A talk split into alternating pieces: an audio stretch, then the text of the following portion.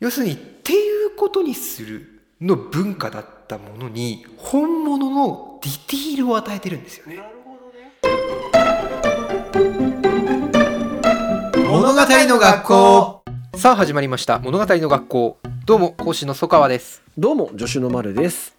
この番組は漫画や映画などの作品の物語ストーリーに焦点を当ててどのようなテーマを表現していたのかを読み解いていこうという番組ですもともと国語の先生をしていた曽川先生と物語素人の丸が毎回一つの作品をピックアップして作品ごとに論点を設け先生と一緒に深掘りしていく番組となっております。今週は何の作品触っていきましょうか？はい今週は映画「新仮面ライダー」公開直前ということで庵野秀明監督ではない時もあるんですが、まあえー、庵野秀明作品の「シン・ゴジラ」「シン・ウルトラマン」を取り上げていきたいと思います。はいそれでは作品概要からお願いします。作品概要。はい「シン・ゴジラ」は庵野秀明総監督の特撮映画で突如東京湾に出現した正体不明の怪獣ゴジラをめぐって政府の対策チームがなんとか事態を乗り切ろうとするといったお話。えー、シン・ウルトラマンは庵野秀明企画脚本総監修の特撮映画でたびたび怪獣が出現する世界の日本で外星人との戦いが激化する中対策チームの一人である神永が子供をかばってウルトラマンと融合することになりといったお話です。はい。論点どのような感じなんでしょうか？はい。本日の論点はこちらです。本日のメインディッシュはお皿です。どういうことでしょうか？はい。それでは行ってみましょう。起立。気をつけ。物語本日のメインディッシュはお皿です。開幕お詫びをしなくてはいけないのはタイトルに「新考察」ってこう新カタカナにしてなんかありそうにつけてるじゃないですか。ええ。まあ嘘ですね。ええどういうことどういうこと釣りです。えっ、ー、とあのですねあのなんこの番組あのこの番組はあの 複数聞かれてる方は私があのいわゆる考察っていうものに対してあんまりこういい評価を持っていないということを聞き及びかと思いますがえっと庵野秀明監督の作品まあもう有名な「エヴァンゲリオン」がありますが、えをまあ見見ますどう話しましょうかってなった時に私真っ先に一番言いたいことこれなんですよね。はいで要するにその考察したら負けみたいな。なるほどねでこれエヴァの頃からずっとそうでこれもう有識者というかその言ってるのにやめないみたいな、うんなんかすごいそのなんかマルチ商法みたいになってるんですよ。でなんなら庵野秀明監督自身も言ってるんですよね。これは意味ありげにしたらみんながいろいろ考えるだろうからやってるんだよと言っちゃってるのにそれなのにうんうんそのなんかこうアクリルボードに頭をぶつけ続ける動物かのように ずーっといろんな考察するじゃないですか。しますねいやいやだないからっていう。ないから。でなんですけどあの庵野秀明監督の作品自体は面白いんですようね。んであのそれこそ先週あの南亮先生の「少年ナビス」の話とかしましたけどだ中身とか内容があってそれについて考えるってなると、まあ、やっぱああいう話になるんですけども庵野秀明監督の作品の中身について考えましょうっていうと意外となくてこう考察させるためのこう吸引力みたいなのが組まれているけれども実際じゃあ中身何なんだろうって考えようとするんですけど、そのできないんですよね。うんでいろいろその「エヴァンゲリオン」に関しては設定が積み上がったんでやろうと思えばできなくはなさそうな雰囲気はあるんですけど、うんただやっぱり究極的にあんまり意味がないっていうことには変わりがないんですよね。でこれ言うとなんか本当に嫌がる人とか言っても何回言っても絶対に聞き入れない人とかが信じられないぐらいたくさんいるんですけどなんで考察は本当に意味がないんですよね。僕もでも考察ってまはい、あなんて言うんでしょう。ファンの飲み会でやればいい話で、はい。でこの番組で一応やっていきたいと思ってるのは、はい。読解なんです。あそうですそうですね。全然違うからっていう。考察はイマジネーションの世界ですよね。あまあそうですねそうですね。でないかもしれないあるかもしれないものを断片的なヒントから、まあ、読み解いた気になってまあその点と点をつないでいくみたいななんならあの手前の点に対してう打ちたい方向に向かって向こうに点を投げるんですよね。なるほどね。はい、でもその点作品にないからねっていう話になってくるんですけど、だから受験問題としてこういう作品が扱われた時の要は現代文の その問題じゃないけどだからその時にその文章とどう向き合いますかって言ったらそれは読み解こうっていうこあの向き合い方だと思うんですけどまあまあだから僕はできればそういうあもちろんもちろん。実質的なそのそうですねそうですもね内容に迫れればなと思ってますけど。はい。はい、であのちなみに先に言っておきますと僕、はい。あの新シリーズ一切刺さってません。あのそうね「シン・ゴジラ」は石原さとみだったと「シン・ウルトラマン」は長澤まさみだったな本当にぶっちゃけそのぐらいで あの頑張ってでもねいやあ話さなきゃいけないから、はい。メモっては来てるんですけど面白いですね。えー何から参りましょうか。そうですね。あ特撮って今の時代特撮をやるまあ仮面ライダーとかももちろんずっとやってますけど、はい。こうまあ両作品とも特撮じゃないですか、はい。ゴジラウルトラマン。あまずそこにあの深くこうなんて言うんでしょうねえっ、とまあ熱を持っている世代だったりとかファン層がいることは存じ上げてるんですけどそもそもその楽しみ方がちょっと僕分かんなくてなんかチャッチーし いやだからそういう風に見えちゃうんですよ。でこれは悪気があって言ってるわけではなくってどうしてもああえてやってるんでしょうけどウルトラマンとかもなんて言うんでしょうねすごく、えー、とシネマティックなというかエピックなその。あの撮影だ方法だったりとかうん。画面もかっこいい感じで仕上げてたりとかするのにウルトラマンが出てくる瞬間が一番ダセえみたいな、あれがかっこいいっては僕はならないんですけどでも別にお笑いでやってるわけでもないしうん。そこの距離感のなんていうんでしょう見方というか分かんなくてそっから入りたい。ああなるほど。ゴジラもなんか可愛いっていうか鎌田君とか言われてますからね。多分受け取り方僕間違えてるのかその楽しみ方が分かってない部分がちょっとあるなと思って。うんまあ後者だとは思いますね。言ってそのいやこれはなんか本当語弊があるんですけど本当にかっこいいわけじゃないと思いますね。う、ん。そのダサいんじゃないかなっていうこれ本当になんか怒られそうですけど、うん。あのターン A ガンダムってあるじゃないですか、月光町を打つんじゃないですよね。あそうまあそうなんですけど。で長野守っていうその漫画家さんが兼デザイナーメカデザイナーの方がいて「ファイブスター物語」とか書かれてるんですけど私長野守さんの発言ですごい面白いいいなと思ったのがあって「そのターン A クソ出せ!」みたいなことを言った時があるんですよ。ダッサみたいな。ターン A ガンダムってあのひげみよーんってあー。わかります。なっててはいでなんだろうなですごいど私どっちもわかるって思ってで長野守のその発言大好きってなったんですけどいやクソダセえんですよね。あのガンダムって結構かっこいいロボットだと思うんですけどターン A ガンダムのあのヒゲなんであたなんかハゲみたいな頭しててうん。何これみたいな。ギャグギャグにもなってない中華の仙人みたいなそうそうそう感じですよね。ダッサーみたいな。でも実際に単影ガンダム見るとめちゃくちゃかっこよく見えるんですよ。うん。もう終わりの頃とかも。やばいぐらいかっこいいんですよだ結局やっぱそうなんですよ。特撮も多分そうなんですよね。だからあのあんまり気にしなくていいと思いますで多分丸さんやっぱそれ苦手なとこ基本的にあるんだと思うんですよ。そういうその引用によるこう見え方の変化みたいな味わい方、うん。だ知ってる人がそれに慣れちゃっててうん。そのニュートラルに見た場合の美的感覚じゃないところから入ってってこう熱くなっていくみたいなのっうんてやっぱそうあるんですよね。なるほどね。で特撮なんて多分その権下みたいなもんだと思うんでアニメよりも多分それが過激だと思うんで、うんうんうんまあそれはやっぱあるんですよね。で「しでシン・ゴジラはそそれに関するアプローチがうまかった。うん私シン・ゴジラとシン・ウルトラマンってちょっとあべこべの話をする必要がちょっとあるんですけど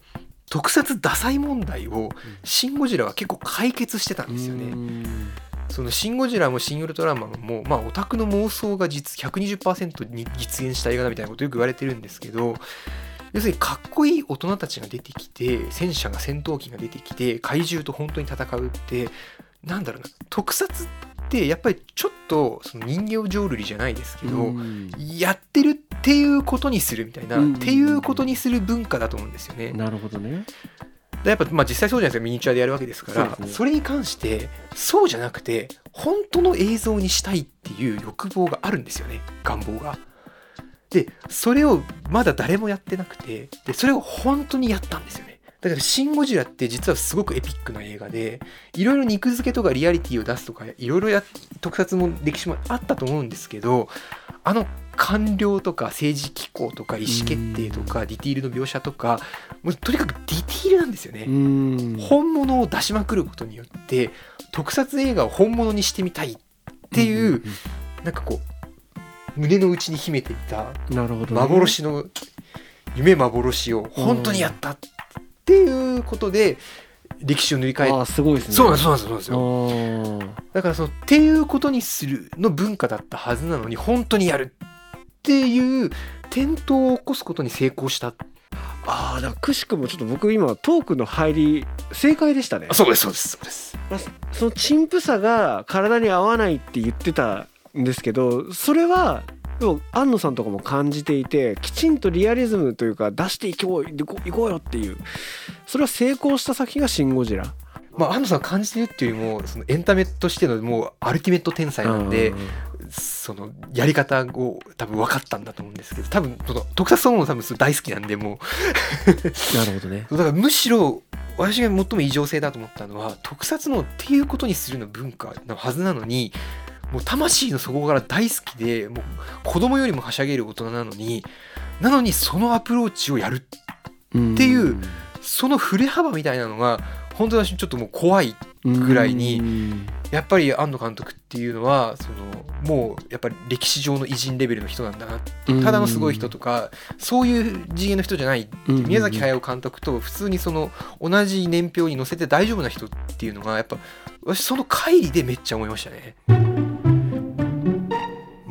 の学校。ただ「シン・ゴジラ」は良くないなと思ったことは2つあってやっぱその片方が考察の話。うん。なんか最後に変な尻尾に人間みたいなゴジラのなんか進化のし損ねみたいなのが映したりとかしてであれとかはもう本当にちょっとそのなんだろうなやらしいとこなんですよね。うん。こうやってやったらみんな絶対考察しするよねって分かってるから何もないっていうくせに考察させて遊ぶように投げるんですようね。ん。だからそれは本当にうわやらしいって思って神様のモチーフとかであな仏のなんかね狂言か農家どっかから取ってきたって言ってましたけどね歩き方とかね。ああいうことですよね。そうですそうです。意味ないんですそよ、ね、う意味ない。分かってきた。組紐なんですよ組紐。新海誠監督の。意味ねえんだよ。まあ、逆に売れる作品には必要な要素だと思ってねね。普通に取り入れればいいかもしれないですね。それはそうですね。物作る時はね。そうですねそう思いますね。面白いですね。いやーそうなんですよでだからわしもその昔、まあ、こうやって長らくこういうふうにくっちゃべって生きてきてるんで、はいあの聞かれるんですよよくえで昔その後輩の女の子に「先輩って最後のあれ何なんですか?」って目を輝かせて聞かれたことがあって。いやーと思ってでもう当時から結論は一緒だったんであこれなーって期待されてるその意味ありげな考察がねささもあそこのシーンがこうでこのシーンがこうだからあれって実はこんなのが隠されてるんだよ。わあすごいって喜びたいっていうもう期待たっぷりの質問なわけですけど私はやっぱこう喋っちゃう人なのでいやあの監督の手法っていうのはあれ？って言ってあのあーってこう、うん。あのそうなんですねと言いつつ期待が外れた顔をたっぷりと味わって帰ってきたんですが。えいやでも正しいってそういうことですよね。まあそれはありますよね。うん。そうなんでっていうことが一個とあとやっぱりもう一個はあの「すずめの戸締まり」の時にちょっと出したんですけどそのやっぱ震災映画ですよね「ああシン・ゴジラは」まあその読み方なんですねやっぱり。うん。時期的にあれ何年でしたっけ？あれも確かだから一緒なんですよねほとんど。あの君の名はと。そうそうそうそう。確かに同じ年だったかな。あ16だ。あそううん一緒だ。一緒か。映画館盛況でしたね今年ね。そうですね。うん「シン・ゴジラ」僕も2回見に行ってるからな。行ってるんかい言ってるかいって。刺さらんとか言ってまああのあの想定外ですっていう風な官僚をその使えない方に置いたりとかして、うん。そのなんかうまいことやってはいるんですけどでも官僚機構とかシステムが自然災害をカバーしきれなかったことから発生するその原発事故の件とかって、うん。そういう事象のはずなのに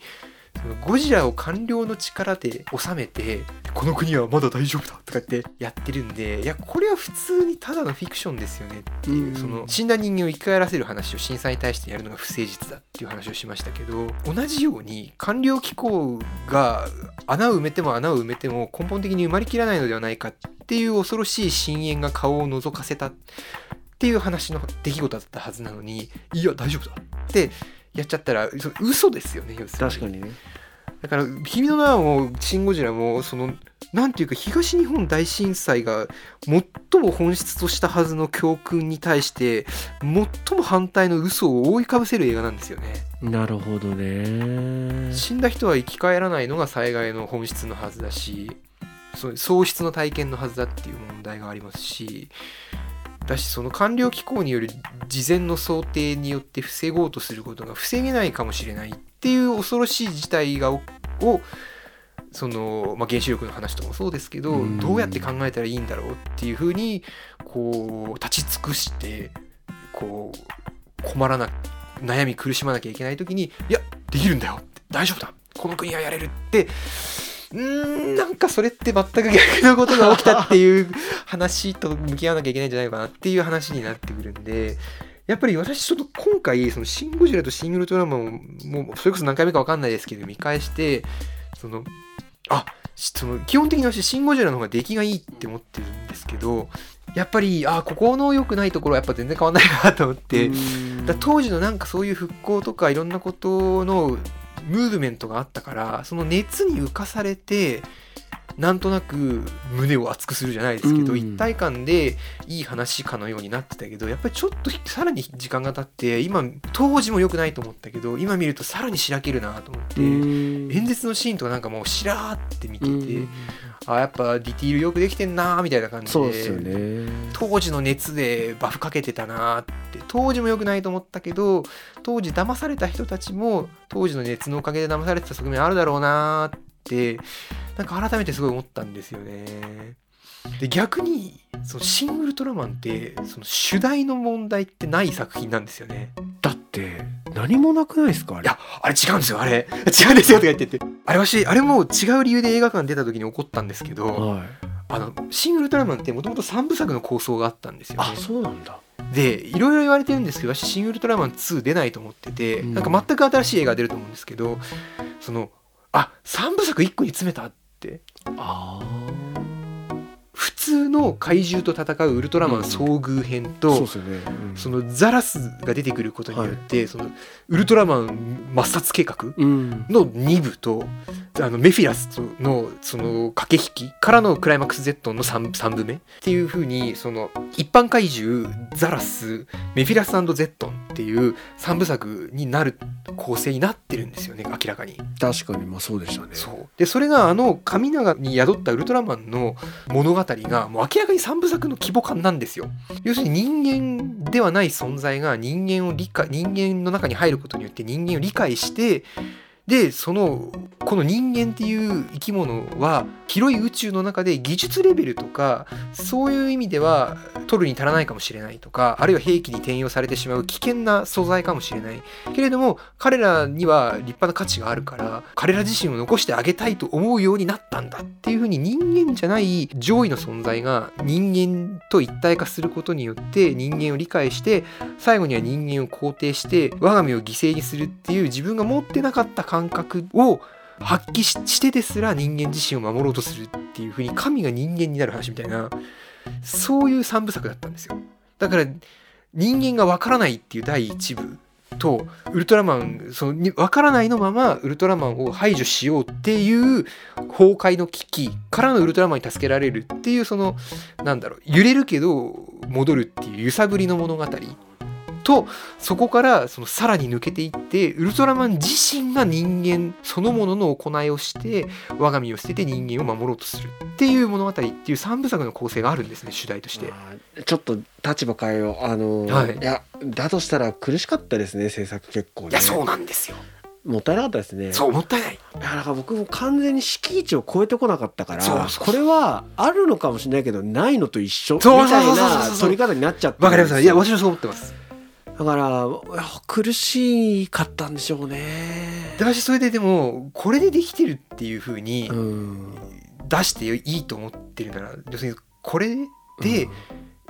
要するにもうお客さんどっちでもよくない。これで騙せると思ってもお客さんのこと舐めてんじゃねえよって思いましたし、どうせわかんないんだから適当にやってりゃいいんだよって思ってるんだとしてもお客さんのこと舐めてると思ってて私だから新ウルトラマンすごい頭にきたんですよね。うん。やりたいやるやるべきことがあるんだったらやんなきゃいけないんだから、うん。そのどうやればいいかも分かってんのにそのいい加減にやるっていい加減にやっていいって判断したよねってこれ。まあちょっと初手ゴジラやっぱでき相当完成度高かったですからまあそうですねそうですね。膨らんじゃったんだと思うんですよね。うんその新シリーズっていうはい。くくりで見ると、今度の「仮面ライダー」もそうだと思うんですけど、うん。この「新」っていうのはまあちょっとこうまたそこに何もないよっていうことなのかなとも思いつつですね。あのー企画としては何なんですかこれって。特撮を現代ナイズしようよっていう企画っていうことなんですかね。あそれでそうです。今回のタイトルになんと戻ってくれましたね。物語の学校だ最初に言ったことが私はその新シリーズの全てだと思ってまして、はい。要するにっていうことにするの文化だったものに、うん。本物のディティールを与えてるんですよね。なるほどね。だから本当にこの世界にゴジラが出てきたら、うん。特撮の世界じゃなくてこの世界にこの日本という国にゴジラが出てきたらどうですか？この日本という国にウルトラマンが来たらどうですか、うんうんうん。この日本という国にどこかで誰かが仮面ライダーに改造されたらどうなりますか？っていうことをやるっていうシリーズだと私は思ってるんですよね。だからその肉を本物の肉を与えて受肉させてるうんっていうリアリティの変化器こそが本体であってうん考察すべき何か中身があるような特別な世界があるようなそういうしものではないっていう。でもそれで私はもんこれはそれでそれはそれで問題ないと思ってるんですよ。うん。嘘考察は良くないっていうのは本当声を出し大にして言いたいんですけどでもまあ狙ってやってるんで難しいんですけど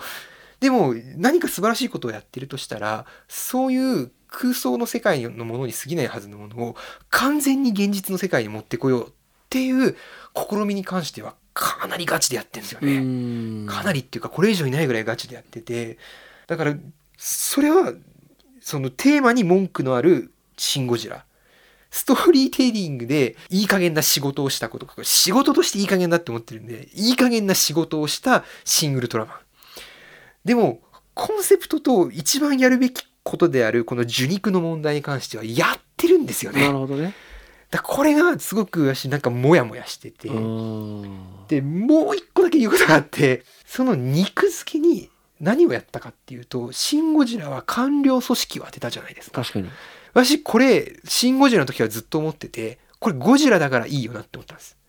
で私シン・ウルトラマンだからちょっとその期待があって、うん。要するにまあわかると思うんですけどゴジラは怪獣じゃないですか、うん。で怪獣対人間組織なんですよ、うんでもウルトラマンってウルトラマンじゃないですか。確かに。でもまあ家督隊いるんで、うん。怪獣家督隊ウルトラマンうんっていう風になっていくわけですよね異。星人そうかそうかうんで何かっていうとシン・ゴジラよりも組織を書いてりゃいいじゃなくなってるんですよ。この問題がウルトラマンの脚本の問題にも影響してるんですよ。なるほどね組織を書いて個人のドラマを書かずに済むシン・ゴジラは大丈夫なんですよ。なるほどでもシン・ウルトラマンはウルトラマンっていう個人も同時に登場する作品だからウルトラマン個人のさっき話した神が人間になっていく物語をちゃんとやらないといけないんですよ。うんこれは問題でありハードルなんですよ。どうするんだろうなと思ったら声方が分かってるのにいい加減な仕事をするっていう最低のことをしたんで私は本当に頭にきたんです。感情的にもう本当にカーッとなったんですよ。ムカつくって言いましたし。うんはあってやれよって分かってんだろうってかなりその粗暴な気持ちで頭にきました尺尺必要だなでもそうなんですそうなんです。ででも尺が必要なの分かってるんですよ。でもうん無理やり三部作にしを一作にやっちゃえって露骨にやっててだからいやうん一作にするなら作り直せって思ったんですよ。で三部作でやるなら三部作でやれと三部作でやらなきゃいけないことをそのまんまいい加減な仕事で一作に押し込めるって、うんなるほどねいや、サボるなよっていう。どっちかやれよっていう。それ、大人が仕事するのやめましたって言ってるのと一緒だからなって思って、すっごい単純に頭にきたんですよ。なるほどねまあ話がはもう合流してるんですけど、もうわかると思うんですけど、だから、仮面ライダーってう、んもう完全に個人なんですよ。なるほどねだから、シン・ゴジラはうまくいった。で、それをうまく使って、ウルトラマンを、結局、なんとかや、や、肉付けには成功してるわけですけど、でも、ちょっとやっぱ、シン・ウルトラマンってシン・ゴジラこすってるんですよね。組織の書き方とか、同じキャスト使ったりとかあったと思うんですけど、で、仮面ライダーはこれむずいんですよね。うんで、変なバディの女の人出して、組織も多少入れるっていう雰囲気はあるんですけど、でも、仮面ライダーっていう作品自体が、絶対、その、バイクでどこからともなく来て、どこへともなく去っていく、孤高のヒーローじゃないですか。もううんうんそれが主もう主題の存在なわけですから、改造人間っていう。ね要するにて敵の力で、その植え付けられた力で、悪の力で悪と戦うみたいな側面があるうん存在なわけですからもともとそのウルトラマンとは違うんですよねうん根本的に。個人でありそういう性のものと馴染まない力で戦うヒーローをついにこの新シリーズでやらなきゃいけないと来てるんですよ。さあどうするっていう。大変だねっていうかやっぱ尺必要ですよねいやわかんないですこれはもうどう料理するかがわからないんで。今の組織を肉付けすることによって肉を与える新シリーズの企画を成功させた「シン・ゴジラ」とそのこうイハチを継いでうまいことやれるはずだったのに仕事をサボった。でもほんやること自体は分かってたウルトラマン。で組織を書くっていう肉付け方式が完全に噛み合わないうん。仮面ライダー、さあどうするんですかっていう。なるほどね。これめっちゃ楽しみなんですよね私。うん。だからお話の内容とかって割と正直何でもいいと思ってててかあの庵野監督に私それ期待してないんであなたもう絶対だってそれやる人じゃないですよねってういう、ん。だから完全にこの料理をどの回答を出してエンタメ映画に仕上げてくるのかっていう私だからもうずーっと「新仮面ライダー」が一番見たかったんです。っ楽しみ。ていうの楽しみ方が分かりました。いやですよね まあシリーズに愛着があったりとか考察とか、まあ、パロディとかいろいろあるんで見方は本当にいろいろできると思うんですけど、まあ、あえてこの番組で言うような物語的な楽しみ方で言うならこの難題にうん。庵野秀明というもうアルティメット天才希代の希代の大天才が どうやって決着をつける気でいるのかっていう本当にもうそのノーベル物語賞的なやりことを見せてくれるのか？まあそれは期待しすぎだとしてもそういうその「マドカマギカ」の時にあったようなウルトラシーのすげえっていうことをやってくれる可能性が普通にある機会なんでやってくれてもくれなくてもすごい楽しみなんですよ。でも大きな伝票だけ言った時にそうおなんて言うんでしょう地震じゃないけどダイナミックな外側のこう崩壊の物語から個人の物語に現代をこうなってきてるっていう。まあ順番は正しかったですよね。まあそうなんですか？えだって少年のアビスまでこうこすってきてその欲望の物語とか言ってるけど結局はその個人の内側の話っていうかその組織の話とかっていう話じゃなくてど個人じゃないですか？最近扱ってきてる物語って。そういう意味で言うとゴジラよりは仮面ライダーの方が個人を扱うから いやだから庵野監督にそういうことはあんまりできなさそうですよね。まあまあまあまあの結局まあ管理の話はちょっとやっててあのメフィラス？シン・ウルトラマンのメフィラスって完全に管理の文脈なんですよ。要するに自分がこの星を要は所有してたいって言ってましたもんね。なんですけどそのザラブがやるみたいな感じじゃないんですよね。あのザラブは滅ぼそうとしてましたけど要するに世界征服型じゃないんですよね。あのメフィラスの目指した支配って要するににあの紳士的な態度があったじゃないですか要するに人間を力で支配しようとするっていう古い支配じゃなくてあの皆様が自発的に私に力を貸したいと思うようにっていうふうにその人間の主体性を奪うタイプの支配なんですよね。だからメフィラスは人間に無理強いをしないんですよ。人間が自ら望んでメフィラスと強調するようにコントロールしたいっていうこの主体性を奪うっていう管理方式がその力で押し込めて管理するんじゃなくて管理される側が管理を望んでしまうみたいなそういうのが今風の管理なんでメフィラスとそういう複雑さで持ってきたっていうのはもうあ安野監督をちゃんと抑えてるなっていう感じなんですよ。いやあの言いたかったことがこ言いたかったのは技巧的にそういうキーワードを抑えてロジカルに組んでくるみたいな話じゃなくてシンプルにこの大波時代の波呼吸っていうのがあってたまたまそうなってるっていうあことなんじゃないのかなっていう期待です。ーまあわかんないですね。あの見てみればもう一発だと思うんで。あでも欲望の話とは関係がないと思います。あの多分。庵野監督。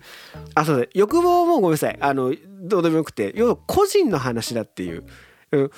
組織っていうところがじゃなくて個人の話ですよね今回だってだって。えこあそうです組織を描けないうん。仮面ライダーは、組織から個人にスライドする時代の流れがあるわけではない。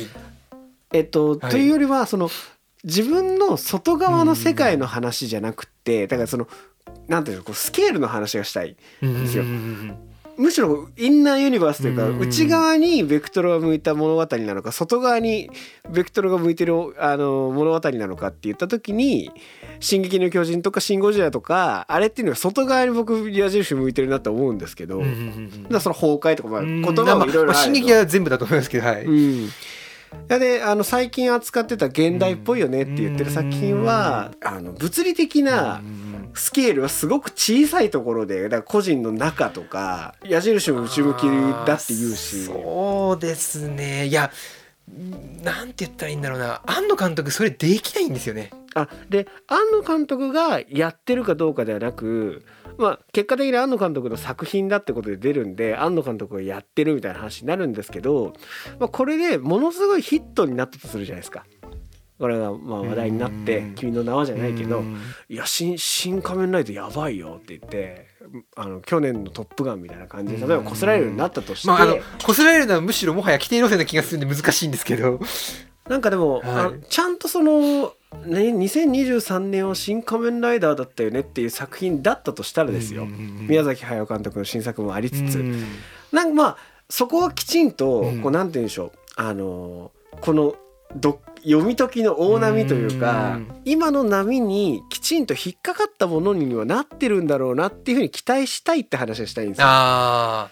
そうやってるかやってないかっていうよりはちゃんとそのもっと時代の波って大きいものだと僕は思ってるので、ーいやだからその意味で言うと、うん。むしろもっと大きいかもしれないってことですね。なるほどね。うん、庵野監督っていうのはそういうものなんで。波を作る。そうですそうです。いやうん。完全にそうなんですよ。うん、だから何か波に乗って上手にやってくるっていうのはそのメフィラスの扱いみたいな話なんですよ。うんうんうん。だから我々がまだ新時代が何であるかを知らないのに、うんうんうん。庵野監督だけは知っていて、うんうんうん。それを見せてくれるかもしれないぐらいなんですよ。あの、いや遠からずというか同じこと言ってるつもりなんで、うん。そうあの時代の波を感じられるやっぱこう可能性があるというかすごく楽しみ。うんうん、宮崎監督の新作もそうだし庵野監督の新作もそうだしって言って幸せな割と今年は 都市説が。いやいいじゃないですか。ただねウルトラマンはあれ良くなかった。本当に何も残んなかったですしだからウルトラマンファンでも僕ないので、うん今度はかちゃんと監督なんですか？あそうですそうですそうです。そう新ウルトラマンの時は実質お前やんけと言われつつも一応監督ではなかったので。そうなんですね。じゃあ言い訳立たないわけですね。それもそうなんですよね。いやでも本当個人の話っていうのはちょっとでも気にする必要があるんですよマジで、やっぱ庵野監督ってそれができないことが重要な人でもあるんですよね、うん。だから「エヴァンゲリオン」の時に散々シンジ君の内面をこすったやんけっていう話ではあるんですけどうーんとなんて言うんでしょうね。内面の話を具体的にすることができないっていう明確な欠陥を持ってる人なんですよね。だから内面の問題って言うけど何なのって言われた時に答えられないんですよ。内面の問題だとしか言えないみたいな、それは要するに解像度が高くないんですよね、うん。もう究極的に高くなくてででもその欲望の話と個人の話って私は同じだと思ってるんですけどそのやっぱりその主体性っていうのはあなたは具体的に何者なんですかっていう話なんですよ。なるほど。だからそれを問う流れはあるんですよやっぱり。いろんな人がいろんなことを言います。時代の流れがあります、うん。でもそうじゃなくてあなたは何なんですかっうんでいうその失われた内発性みたいなものを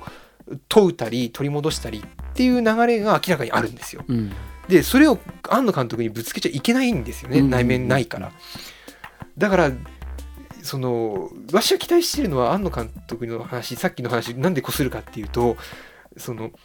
波との庵野な波と庵野監督が喧嘩する瞬間なんです「新仮面ライダー」っていうのは。ん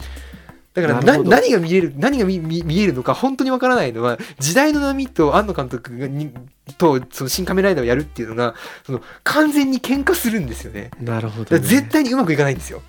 なるほどねだから完全に失敗するもうバーンって爆発して「はいできませんでした」ってなるはずの大舞台に立たされてるっていう面白さなんですよ。うまくいくことを期待してるんじゃなくてうまくいかないのが約束されてる状態でウルトラ C をかましたら本当にすごいじゃないですか。すごいっていうことなんです。っていうこの流れがそっちなんだっていうその肯定的期待じゃなくて、うん明らかに絶対に否定的な期待しかいかないっていう流れがあるっていうのをちょっとすごく言い言いたいんですよ。ありがとうございます、はい。いやあの個人を描けない作家っていうことで言うと最近やっぱり個人は欲望の時代だとかっていうねよく言ってますけど時代とはそぐってないからおそらく刺さらないだろうっていうのが順乗りの読みですよね。そうなんですそうなんです。いいかにできないかが見見えたらそれはそれであのやっぱそうだねって面白いんですけど、ただやっぱやる気なんで安藤監督は。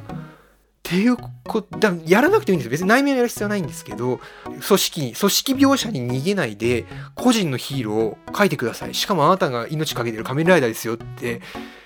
言われたら逃げらんないんで確かに。いや本当に追い込んでるって思ってるんですよ。その仮面ライダーが本当見るも無残な大失敗になったら庵野監督本当死んでもおかしくないですよ。うん。だって本当に命そのものですから、っていう舞台に本当に立ってるんでいやだそれで何をやるんだろうっていうう、いんや本当にっていうなんとなく分かると思うんですけどこの いやでも組織描写に逃げそうな香りもあるんでもう一回「おやんも!」みたいな話をするのかもしれないんで、まあ、何せよちょっと楽しみですね見てすぐ撮ります。はい、お楽しみにお楽しみということで。はい。では、はいまとめをお願いいたします。今回は庵野秀明監督の「シン・ゴジラ新ウルトラマン新考察」ということで、まあえーという嘘であの考察ではなくディティールの描写、えー特撮のということにするということになっているという見方を超えて、えー本当の世界かのように現実世界かのように肉付けするというアプローチこそが新シリーズの目玉であり、えまたテーマ的にはシン・ゴジラには問題があるのではないか。えーそして、まあ、こ脚本構成的に新ウルトラマンは3部作でやった方が良かったのではないかというお話をしました。また、えー新仮面ライダーがどうして、えー面白いことになりそうかというお話もちょっとさせていただきました。はい、楽しみに、えー見に行きましょう、皆さん。それでは我々物語の学校は毎週金曜20時に更新していきます。Twitter、ノートなどの各種 SNS も番組名でやっておりますので番組概要欄からチェック、フォローしていただけると幸いです。Spotify や Apple Podcast ではフォローすれば最新の番組が配信された際に通知が届きますのでぜひ通知をオンにしてお待ちください。レビューもよろしくお願いします。はいでは来週は。はい、言わずもがなで、えー明日公開の新仮面ライダーを扱っていきたいと思います。それでは、えー来週もお楽しみに。気をつけレイありがとうございました。